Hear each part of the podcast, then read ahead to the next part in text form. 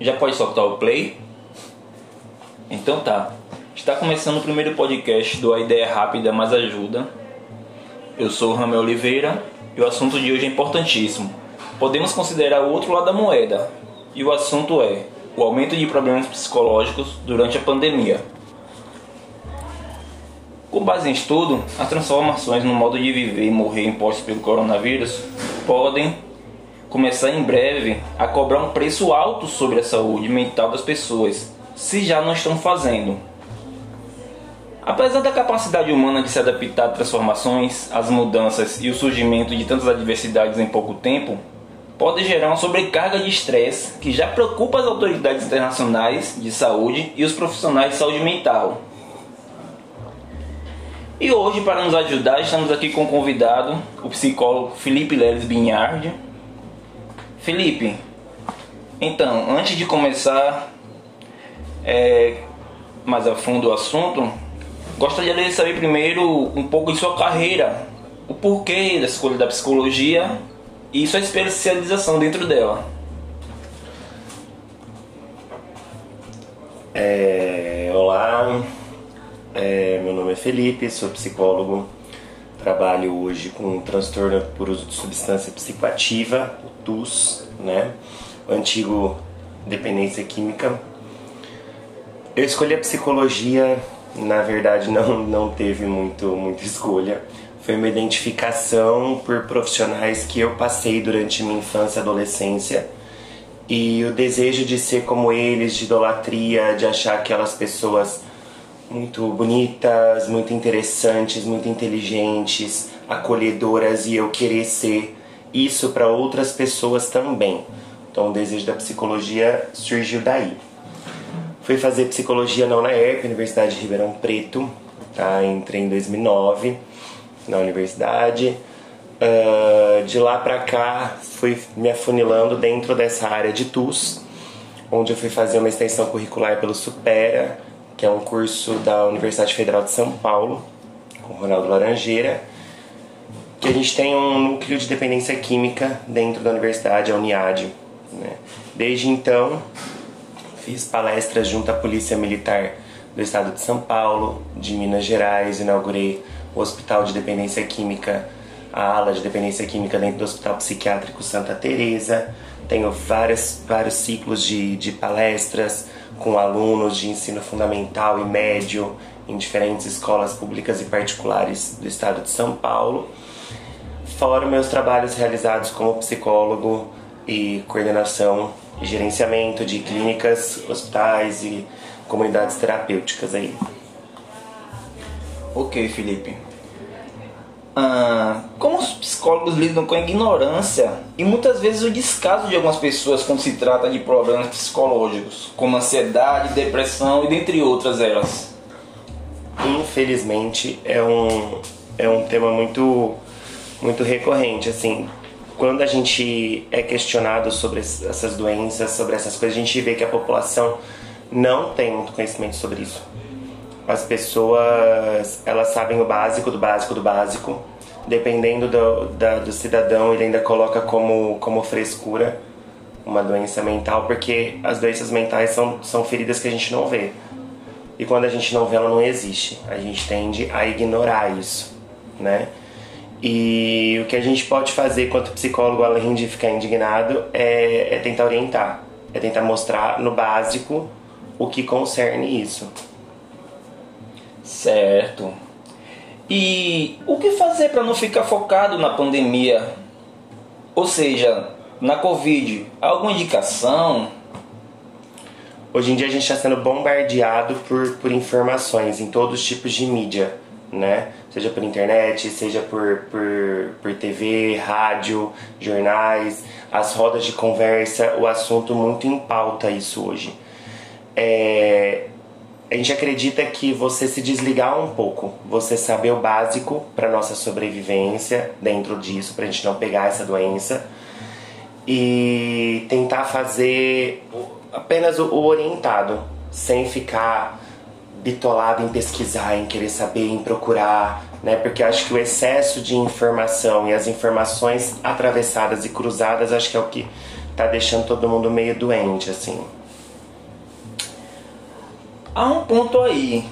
Nesse ponto eu gostaria de saber de que forma é possível descobrir que está passando por algum problema psicológico. É bem complicado a gente por si só conseguir descobrir isso.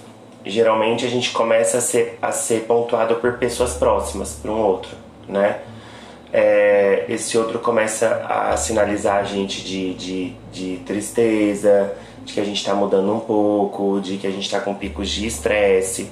A gente começa a, a ficar triste, ou ficar feliz, ou ficar nervoso. As nossas emoções começam a aflorar de uma maneira diferente né? Geralmente, quando a gente descobre por si só, é porque já somatizou. Essas doenças, essa, esses problemas psicológicos começaram a ir para o nosso físico, né? E aí a gente começa a prestar atenção e começa a procurar ajuda. Mas se a gente tem um parceiro, um familiar, alguém que consegue olhar pra gente com um olhar um pouco mais crítico e, e sinalizar e questionar, eu acho que é um pouco mais fácil da gente descobrir que tá passando por um problema psíquico aí.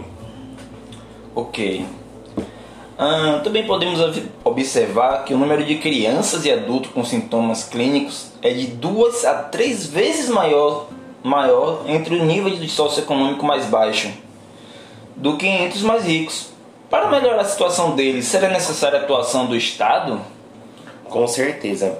O Estado tem muito o que fazer ainda para melhorar isso daí.